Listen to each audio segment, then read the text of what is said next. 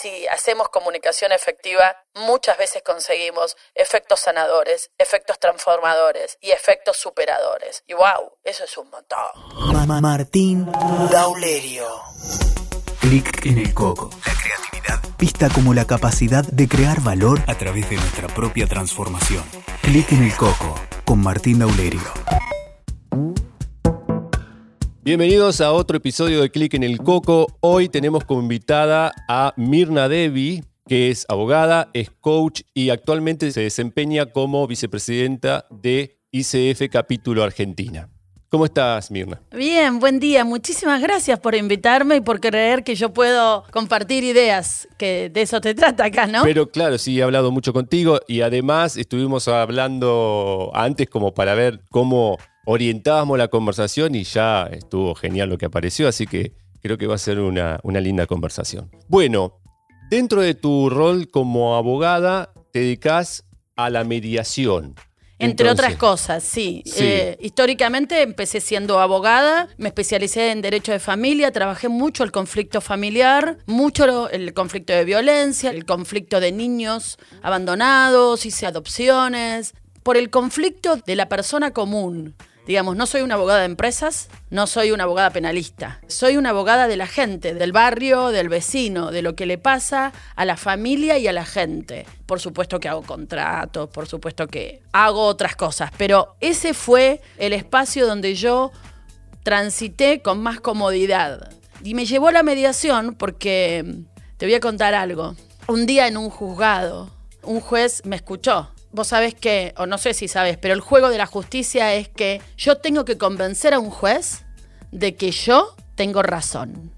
Y de que Claro. mi cliente es el dueño de la verdad, digamos. El dueño de la verdad. Sí, sí, sí. Eh, el juez lo que viene a decir es, en virtud de las pruebas A, B y C, le doy la razón, o es verdad que queda acreditado que Sultano dijo, hizo o no hizo. Entonces, hablando con un juez, me dijo, venga, doctora, siéntese aquí. Y me sentó en su sillón. Te digo que es movilizador sentarse en el sillón de un juez. Y me dijo, amíguese con el fracaso, doctora. A veces vamos a fracasar. En este juzgado hay un montón de expedientes que van a fracasar. Y para mí eso fue revelador. Y entonces me di cuenta que la justicia no alcanzaba, que la justicia llegaba donde podía. Y me fui por más. Y me encontré con la mediación. Y en la mediación me di cuenta que los conflictos jurídicos, decía el doctor Renis, un maestro, son un espacio más pequeño que el mundo de los conflictos en general. Claro, es una parte. Es una parte pequeña. Hay un montón de conflictos que no llegan a la justicia. Y ahí la mediación es una invitación a que la gente encuentre soluciones alternativas. Y es gracioso que se las llame alternativas, como que lo normal es la justicia. Claro. Lo normal es que uno gane y otro pierda, digamos. Exactamente. Y lo normal es que venga un tercero a decirte cómo se resuelve esto. La mediación lo que te va a decir es, ¿sabes qué? Lo hicimos juntos. Llegamos juntos hasta este espacio donde no nos entendemos. ¿Y cuál es la perspectiva de donde mira el conflicto la mediación? La mediación mira el conflicto desde la perspectiva del resultado de una relación. El resultado de una relación. Es decir, a ver si entiendo, que se conciba el conflicto como la resultante de un tipo de relacional. Exactamente. Hay algo en nuestra relación que dejó de funcionar. No importa si fue una relación de 10 años o de 10 segundos, porque un accidente de tránsito crea una relación de 10 segundos. Hay un accidente y alguien se muere. Hay una relación de por vida entre quien se salva y quien se muere y quienes pertenecen a ese grupo familiar. Wow, Se genera un vínculo también ahí, ¿no? Otra interpretación, digamos, las configuraciones sistémicas o mm, constelaciones familiares más conocidas te van a decir que sí, que la vida y la muerte crean un vínculo. Bueno, No sé si me voy a meter en ese espacio para discutirlo. Lo que sí sé es que hubo gente que porque chocó no volvió a manejar. Porque chocó, vendió el auto. Porque chocó, tuvo miedo de subirse a otro auto. Porque alguien de su familia se murió en un accidente de tránsito, tiene fobias. Un accidente de tránsito también es un umbral que cambia lo que sigue. Yo te escucho y me parece la idea que en este tipo de situaciones el conflicto tiene dos direcciones. Es un conflicto hacia afuera, interpersonal, pero también se genera o se activa un conflicto personal o intrapersonal, ¿no? Es un conflicto con el involucrado hacia sí mismo. Siempre que hay un ser humano presente, las tres dimensiones, digamos, lo inter, lo intra y lo contextual, se mueve. Vos estimulás, y esto lo ha dicho también la teoría de la complejidad, lanzás una acción al mundo y es, viste, como cuando tirás la piedra en el río y hace... Las ondas. Las ondas, no sabes qué vas a tocar ni a dónde vas a tocar. Y esa es la maravilla de estar abierto a que no sé cuál es el impacto de lo que estoy diciendo. Y espero generar posibilidades y bienestar en todos mis discursos, ¿no? O en todas mis narrativas, que sean invitaciones a la reflexión. No sabemos qué pasa cada vez que nosotros estornudamos. Digo, hoy en pandemia, por ejemplo, ¿no? Sí. Lo que, la, la pandemia por ahí le puso la lupa a esto. Nos confrontó la situación, pero quizás eso estaba operando de alguna manera. ¿Y cómo el coaching, la ontología convive con esto de la mediación en vos? En mí funcionó porque de mediar yo no dejé nunca. Yo ahora trabajo mucho como coach también, pero no conviven porque el coaching viene a decirte dos cosas importantes para mí. la primera es que tiene como objetivo el coaching, sobre todo el coaching ontológico, que es un tipo de coaching, mirar que la gente, que las personas vivan en bienestar. Y entonces, desde el bienestar, legitima cualquier cosa que vos hagas mientras no generes malestar al otro. El único límite de tu bienestar es no causar dolor. Ahora, si te sirve conversar, conversar. Si te sirve bailar como hacían los druidas, bailar. Y si te sirve meditar, medita. ¿Qué te pone en bienestar? Y a partir de que vos estás en bienestar, creás bienestar. Esa es una gran invitación que hace la ontología. Mirar el bienestar, crear bienestar, inspirar bienestar, transpirar bienestar. Y lo hace de dos maneras, como propuesta y lo hace también donde no lo hay. Donde no hay bienestar, se pregunta, hey, ¿qué podemos hacer? paremos y miremos y veamos qué podemos rescatar, qué podemos rediseñar y qué podemos traer para que ese espacio que está en malestar esté en bienestar.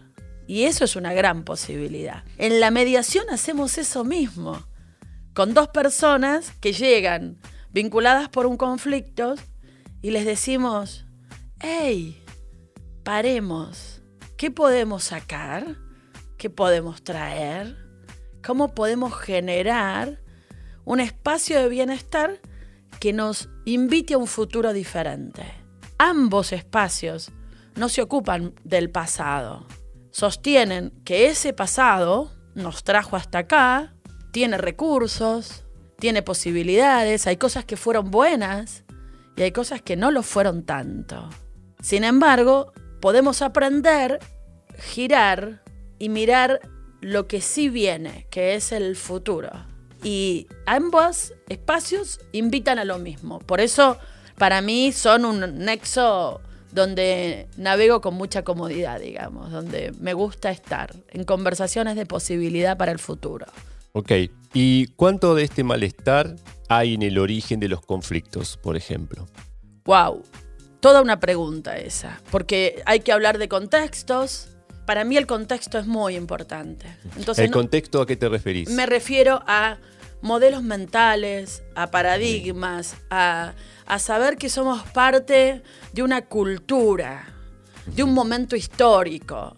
La relación con el cuerpo no es la misma hoy que en la edad media, digamos. O sea, la maja desnuda es una gorda celulítica hoy, digamos. Hoy, para los parámetros de hoy, sí, claro. Entonces, no es lo mismo haber sido arrojada a la cultura de hoy que a la cultura de hace 500 años. Somos seres históricos. Ahora, esa historia nos es transmitida a través de las narrativas, a través de la epigenética, dicen ahora que hay un montón de información que viene en las células. Claro. Yo digo dicen porque no me animo a hablar de epigenética, obviamente, ¿no?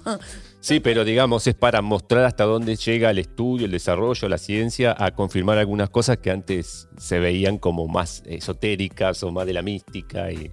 Pero las neurociencias nos dicen hoy que los niños usan el iPad a los dos años porque hay una información que ya viene celularmente en estos niños. Por eso la generación Y, X, Z, digamos, empezamos a hacer clasificaciones a partir de ver que hay algo que va cambiando en los nuevos. Pero lo viejo no desaparece. Entonces, hay un paradigma que todavía nos, y por paradigma hablo de una conversación mundial a lo largo de 2000 años, que tiene que ver con la idea de víctimas y victimarios, culpables e inocentes, dioses y comunes, todo lo que tiene que ver con lo metafísico. Hay algo más allá que me condena, que me premia, que me da dones, que me da... Que me los quita. Que me los quita, con que si me porto mal, seré arrojada al infierno. Y portarme mal es hacer algo diferente a lo que ya está establecido. Y ahí, teniendo en cuenta tu formación, todo tu expertise, te pregunto, y lo que estás diciendo, ¿no? ¿Qué rol tiene el mundo emocional, la culpa en todo esto? La culpa, eh, a mí me gusta decir lo que decía Freud. Freud decía que la culpa era como un saco de piedras, solo había que dejarla. Parece simple lo que estoy diciendo, pero me gusta nombrarlo a él, aunque no es que sé mucho sobre Freud, pero algo he leído, digo, porque es así de complejo como era Freud largar la culpa. La culpa es un instrumento de manipulación, la culpa te cierra posibilidades, la culpa te pone en un espacio de no entender cómo salir, o por lo menos así lo vivo yo y en los procesos que yo acompaño, pasa esto, ¿no? Yo tengo la culpa de esto, o esto me sucede sin que yo tenga la culpa de nada.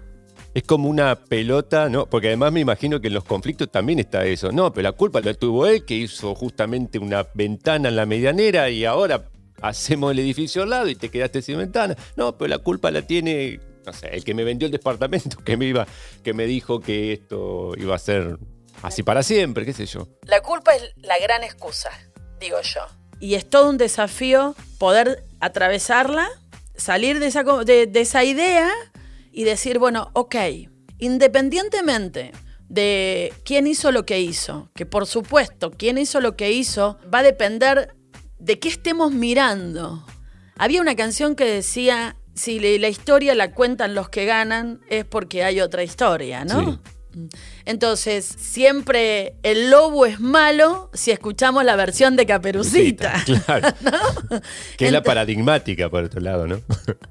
Entonces, eh, ves que los cuentos infantiles también, el bueno y el malo, el que rescata a la princesa de la torre versus la madrastra, palabra que me encanta, yo soy madrastra y abuelastra, mm, así que adoro esos roles, mm, y versus la madrastra que envenena con la manzana, oh my god, digamos, ¿no? Que está atrapada en sus propios conflictos intrapersonales, y uno podría decir, bueno, ¿y yo qué tengo que ver con que a vos te hayan maltratado? Nada, y todo, porque si este momento histórico y este lugar geográfico hace que vos y yo coincidamos, algo tenemos para contribuir en la vida del otro. Si lo podemos mirar como contribución, se abre un espacio mucho más rico y mucho más interesante. No es tan fácil coincidir en un espacio y en un tiempo. Por eso te preguntaba lo del bienestar y el malestar, porque normalmente se dice que cuando estamos mal, vemos lo diferente como amenaza, ¿no? Y cuando estamos bien, vemos lo, lo- lo diferente como algo que puede de alguna manera enriquecer nuestro mapa. Ambas sensaciones, digo, yo creo que vienen juntas. Las emociones vienen juntas a veces, ¿viste? Un decís- matete. Sí, A veces son matete. Vos decís, qué bueno esto. ¿Y cómo voy a hacer con esto? Sí, es como que aparecen varios. Colapsa ahí sí, nomás, ¿viste? Varios intereses ahí que se ven tocados. Por eso la importante, para mí la importancia de vivir en relación, de tener grupos de pertenencia. El grupo siempre te contiene, te ayuda, te lleva, podés intercambiar, podés escuchar, podés conversar. La conversación es para mí el espacio enriquecedor y la mediación conversa, el coaching conversa. La programación neurolingüística, que tiene fanáticos, como todo lo podés resolver con programación neurolingüística, y tiene detractores. Hay gente que dice que la programación neurolingüística es solo una cuestión de fe. Si querés. Yo soy de la que está en el medio y dice que la programación neurolingüística es un método de comunicación efectiva y si hacemos comunicación efectiva muchas veces conseguimos efectos sanadores, efectos transformadores y efectos superadores. Y wow, eso es un montón. Sin necesidad de Un considerar la, la solución a todos los males Claro. ni un acto de fe. Espacios de posibilidades. ¿Qué podemos hacer con esto? ¿Cómo lo podemos transformar en otra cosa? Ese es el gran desafío. Normalmente, bueno, en el coaching, en todo lo que tiene que ver con el desarrollo personal, aparece esta máxima de que todo es una conversación, ¿no? Y que la conversación abre o cierra posibilidades. Ahora, ¿qué te pasa a vos con este comentario? No, ya hablamos demasiado sobre esto. Ya está, ya no. Lo conversacional ya está. Seguramente, seguramente debe haber momentos en que el silencio es la gran conversación. Veía un meme el otro día que decía, cuando una mujer está enojada, abrazala. Y si se resiste, tirale chocolates desde lejos. Digamos, claro que la conversación es un espacio de posibilidades. Ahora, si el otro no quiere conversar, hay otro montón de cosas. La conversación no es nada más que el decir con palabras, no es nada más que el lenguaje. Entonces, si vamos a entender la conversación, me hiciste acordar, vos sabés que hace muchos años yo estaba en un evento social y quien era mi pareja en su momento, estaban conversando, éramos bastantes parejas y estaban conversando acerca de las dinámicas relacionales, de lo que le pasaba a uno y al otro, y estábamos mujeres y varones, ¿no? Y, quien era mi pareja dijo en un momento, no, yo me acuesto y si más o menos entre las doce y media y la una Debbie no dice, tenemos que hablar, sé que esa noche duermo. y para mí fue una sorpresa, ¿no? Lo miré y dije, ¿por qué decís eso? ¿Y por qué vos cada tanto? Me dijo. Yo no había distinguido que cada tanto yo entraba a la habitación y decía, tenemos que hablar, y eso significaba conversar hasta las 4 o 5 de la mañana. O en ese momento yo creía que había que conversar hasta que nos pusiéramos de acuerdo y no nos podíamos ir a dormir en desacuerdo con algo. Yo no sé si fue la edad y que necesito dormir más. Ya no sostengo esa máxima, pido perdón por haber... eh, Pero a veces no es el tiempo, porque el tiempo no resuelve nada, per se, digamos. El claro, el tiempo por sí mismo. Por ¿no? sí mismo no. Pero a veces hay que hacer una pausa y eso también es conversación. ¿Entendés? Yo estudié mecanografía porque soy ya grande y estudié en una secundaria donde hubo que aprender a escribir a máquina. Y había una regla para escribir a máquina. Después de un punto hay un espacio. A veces hay que hacer un punto y hacer un espacio. Y eso también es conversar. Es poder entender que en estos momentos a vos no te entra nada más sobre el tema. Y respetar eso también es conversar. Claro, ¿cómo hacemos con mi necesidad de seguir conversando y tu necesidad de ponerle espacio, ¿no es cierto? que ahí aparece, digamos, todo el trasfondo emocional y de fuerza interna, por ahí de insatisfacción o de incompletud que requiero, como decías, saldar este tema para irme a dormir, ¿no? Entonces ahí está, ¿qué hago importante en ese momento? ¿Dónde estoy poniendo el foco? ¿Dónde estoy poniendo la energía?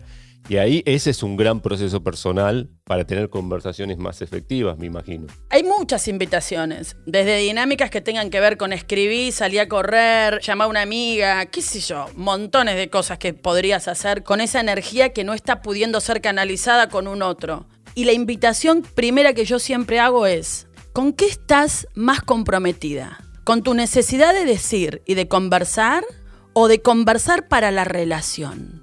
A veces lo que decís me hace mucho sentido porque en la relación a veces vemos el vos y yo, pero nos olvidamos de ese nosotros, ¿no? ¿Cuánto estamos cuidando el, este nosotros o nosotras o nosotres?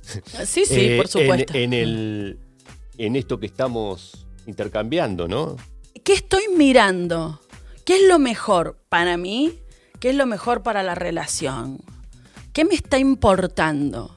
A veces tener razón te deja tan solo que yo renuncié a esa idea. Si me va a dejar sola, renuncio a la razón. Pierde peso específico. Acá tenemos una especie de... Vamos a, a resaltar esta parte. Si me va a dejar sola, Renuncio a la razón. renuncio a la razón. Creo que es, eh, digamos, una clave para, para tenerla ahí. O, a ver, cuidado. Si me va a dejar sola, renuncio a tener razón. Porque Claro. renunciar a la razón no, sería. no a la razón de, claro, de estar lúcido con los cabales, sino al tener razón. De Exactamente. comprometerme con mi verdad.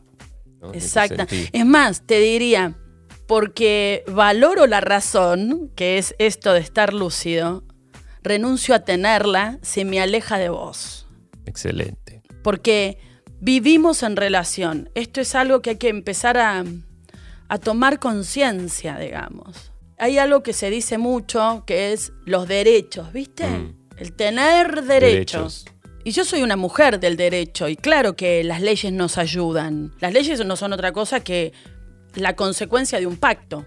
Decidimos que vamos a declarar cómo vamos a vivir. Y entonces un día nos sentamos y a través de representantes dijimos, el que mate a otro tendrá de 8 a 25 años de prisión. Por ejemplo, lo que estamos diciendo no es que no mates. Estamos diciendo cuál es la consecuencia de matar. No estamos defendiendo el derecho a la vida. Estamos diciendo qué es lo que va a pasar si alguien se lleva puesto tu derecho. La ley viene a decir qué pasa cuando tu derecho te es negado. Porque el derecho es algo que vos tenés, no algo que alguien te tenga que dar. De alguna manera no, no funciona una actitud pasiva do- donde hay otro que me lo da, sino que requiero yo como persona, individuo, ejercerlo. Exacto. Vos tenés el derecho a la educación. Yo no debo hacer nada que te interrumpa tu ejercicio del derecho a educarte. Sin embargo, escucho muchos discursos donde hay una entidad que de alguna manera comunica que viene a dar derechos. Entonces es una contradicción en sí misma. No me voy a meter en política, pero calculo que eso yo lo vivo como la promesa que lo voy a hacer yo mejor que vos. Yo puedo más que vos. Te estoy mirando chico, Claro, te voy a dar lo que vos necesitas y te lo voy a dar como te lo quiero dar. Y no te quejes, porque quien recibe no puede cuestionar cómo le dan lo que le es dado. sí. Bueno, hay varias cosas que escucho disfuncionales, digamos, porque ahí se contrapone desde lo que interpreto con eh, el concepto de bienestar. El bienestar es subjetivo. El bienestar es lo que cada uno necesita y quiere, ¿no? Siempre que no genere malestar. Mm. Ese es el gran límite, ¿no? Y, y lo que voy a hacer, ¿es ecológico? ¿Contribuye con el barrio donde vivo? ¿Contribuye? ¿Genera valor? Ese es el gran desafío. Para mí, ¿eh? Por Dios. Sí, sí, sí, obvio, obvio. Todos son nuestras opiniones e interpretaciones, claro. Estoy hablando desde mí. Pero yo tengo el derecho a la vida, tengo el derecho a educarme, tengo el derecho a hablar, tengo el derecho a la libertad y nadie me lo puede quitar. Y nadie me puede decir cómo voy a ejercer ese derecho. Y ahí viene la posibilidad de la multiplicidad de ofertas.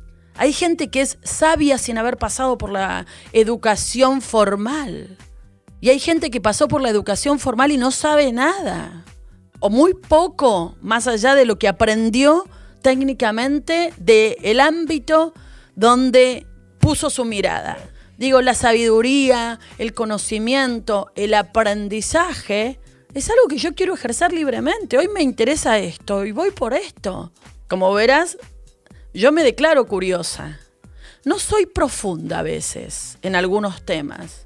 Digo, hago cuencos, pero anduve por algunos espacios aprendiendo cuencos, ¿viste? Y hago terapia de cuencos también. Cocino, a mí me encanta cocinar y me metí en distintos espacios desde a, los 16 años hacía repostería con flores de azúcar y, toda esa cuestión. Y después pasé por la comida tradicional y ahora hago alimentación consciente, decía el, título de la formación, ¿viste? Y, aprendí otra relación con las verduras y otra relación con lo crudo. Soy curiosa. Y todo eso hace a, a quien soy.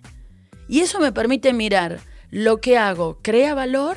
¿Cómo creo más valor? si me como la espinaca cruda o si la hiervo. Y en función de eso, elijo. ¿Cómo creo valor? Me parece que es la pregunta que a mí me inspira y es la invitación a levantarse todas las mañanas. ¿Cómo voy a contribuir hoy? Genial. Mirna, para ir aterrizando la conversación, se escribió mucho sobre esto, pero me interesa tu opinión, tu mirada. ¿Cuáles son las claves que desatan un conflicto? Primero, a ver, es la pérdida de la relación, dejar de mirarse como parte de la relación, distanciarse del otro, no legitimar que el otro es un otro, porque el otro lo tendría que hacer como yo digo que lo tendría que hacer, o debería pensar como yo pienso. Y venimos de mundos diferentes, ¿viste? Yo me crié sin papá y vos por ahí con papá. Y eso hizo una diferencia. Pero tuve papá. Lo que pasó es que se murió cuando yo era chica. Entonces, algo de papá traigo conmigo. Y entonces tengo ideales. Y vos eh, todavía te lo fumás ahora, ¿viste? Y tenés otra historia. Entonces, me parece que hay también una frase ahí que dice que las mismas cosas que nos enamoran son después las que nos distancian, ¿no? Como que hay un hartazgo de lo diferente. Sí. Cuando lo diferente deja de, de sorprenderte, de invitarte a la indagación, de decir, bueno, ¿y esto? Sí, de maravillarte. Exacto, ¿para qué lo elijo, digamos? ¿Qué, fue lo divertida de, aprender a comer espinaca mm. cruda mm. con vos? Mm. ¿No? O sea, que ahora estoy hasta la coronilla de la espinaca cruda. ¿Qué pasó en el medio? ¿Cuándo dejamos de mirarnos como algo, como un espacio de creación de algo más grande? Eso por un lado. Segundo, la idea de la culpa siempre, ¿no? aparece ahí como que esto que nos está pasando, yo no tengo nada que ver. Nos encanta la idea de ser inocentes. Nos encanta ser inocentes. Y la verdad, a mí me gusta más la idea de estar metida en el barro hasta acá habiéndolo intentado, mm. habiendo querido hacer. Sabes que salió mal, pero bueno, las cicatrices dicen que he vivido, ¿qué querés que te diga? Mm, estoy metida hasta acá, me equivoqué y necesito una mano. Sí, me gusta más esa posibilidad que tú me quieres pura, tú me quieres casta, tú me quieres nibia, ¿viste? Yo no tengo nada que ver con esto.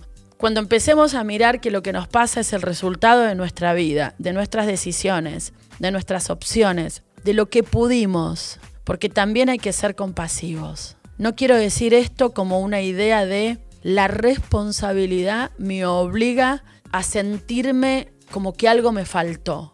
No, todos estamos haciendo lo que podemos. Yo soy la evidencia de eso. Me lo digo todo el tiempo, porque yo, te juro, estoy haciendo lo que puedo. Con lo que sé, con lo que hago, con lo que estudié, estoy haciendo lo que puedo. Y si yo estoy haciendo lo que puedo, vos también. Y hacemos lo que podemos. Mi vecino hace lo que puede. Claro. Es una manera de, generar empatía, comprensión, ¿no? De realmente permitirnos y facilitarnos el poder por ahí bucear un poquito en el punto de vista del otro, en lo que vivió, con lo que ahora está lidiando. Puntos de vista y espacios de no vista o de Mm. ceguera. Mm. A veces no la ves. Muchas veces, veces no, no la ves. Te diría que todo el tiempo no la ves. Claro. Viste que hay algo que se llama como, como el espacio ciego, ¿no? Sí. Que lo tiene el auto, que lo Sí. tiene nuestro El punto ojo. ciego, el punto ciego. Hay un montón de cosas que no ves, que no podés dimensionar. Pero yo sé, te juro que soy buena mina y que estoy haciendo lo que puedo. Si yo puedo ver a mi vecino, que a lo mejor puede más, o a lo mejor puede menos, como alguien que también está haciendo lo que puede, sí, claro, voy a tener que atravesar el sinsabor de lo que salió mal, el sinsabor del dolor, el sinsabor de... Es difícil, ¿no? no yo no estoy diciendo... Y difícil, ¿sabes qué significa, no? No sé cómo se hace, nada más. Y entonces ahí pido ayuda. Es difícil para mí eh, algunas cuestiones. Bueno, pido ayuda. Para eso están terapeutas que hacen un gran trabajo, psicólogos que hacen un gran trabajo, coaches que hacemos un gran trabajo, mediadores, abogados, todos los que nos ponemos al servicio de un ser humano, venimos a traer una posibilidad diferente. Si lo hacemos desde la idea, me parece a mí, y esta es mi invitación, de que el otro está haciendo lo que puede, compasivamente, está haciendo lo que puede. ¿Cómo le creo valor para que pueda un poquito más? Para que pare de perder. Parar de perder es un montón. Yo siempre lo, lo, comparo con, por ejemplo, cuando pierde algo, una canilla, algo en, en- en una casa. Por ahí es una gotita, pero si lo, si lo contamos, digamos, en día tras día, ¿no? Ese- se termina derrochando un montón de recursos, ¿no? En ese caso sería agua, pero cuánto de- derroche en esas pérdidas que son algunas evitables en lo relacional. Mi amiga Adriana, durante la cuarentena, no fue a su oficina. Mm. Y, y un caño perdió una gotita de agua. Para cuando el vecino le avisó, sacaron de su oficina 80 litros de agua, se estropearon todas sus alfombras y todos los techos del vecino. Hoy está resolviendo con muchísimo dinero todo lo que eso significa. Y solo se trataba de una gotita de agua. Tal cual. Y en las relaciones a veces una palabra, ¿sí? Es esa gotita de, agua que no paró y termina después generando Por un montón eso. de... Por eso, de eh, la compasión, que es la posibilidad de mirar al otro, para mí, ¿no? Y por Dios, hay gente que ha escrito y que está estudiando la compasión. Vos sabés que desde las neurociencias están estudiando y han estudiado la compasión y han encontrado 64 maneras de compasión. Y miran qué cerebros se estimulan y qué pasa con las consecuencias energéticas y corporales y bueno, un espacio muy grande, pero digo, la compasión lo traigo para aquellos que necesiten respuesta científica, ¿no? Hay gente estudiando científicamente los efectos de la compasión y cómo estimular la compasión. Así que también hay para aquellos que necesiten fundamentos científicos, mucho para mirar por ahí. Pero yo vivo en esta idea. Todos somos ciegos a algo. Todos estamos haciendo lo mejor que podemos. Y vivir con otros hace que puedas obtener resultados más grandes que lo que puedes encontrar solos. Entonces, tengo que aprender a vivir con otros, sabiendo que estoy yo, está el otro y está la relación. Hay cosas que la relación va a necesitar, que yo no y el otro sí, o que el otro tampoco, pero lo necesita la, La relación. Tal cual. Es una, un espacio, un tercer espacio, Cuando dejamos de mirar esa Claro. relación, aparece el conflicto. me parece conflicto. y dejamos de cuidar la relación. Entonces la mediación es a veces la última oportunidad de mirar esa relación y hacer algunos ajustes que nos permitan transformarla. A veces hay que decir fin, a veces hay que decir perdón y a veces hay que decir gracias. Y decir perdón y decir gracias no te obligan a seguir en esa relación. A veces hay que decir gracias por lo que sí, perdón por lo que no, y retirarse de la relación. Si no, lo que hacemos es transformarla en una relación de reclamos, en una relación de lo que no fue, en una relación de queja. ¿Qué es lo que me pasado, ¿no? Claro, ¿qué es lo que me decía el juez? Hay gente que necesita el expediente para seguir en relación. Y ahí es donde fracasamos. Y bueno, amiguémonos con el fracaso. Y está bien, es lo que la gente puede. Que el fracaso no deja de ser una conversación.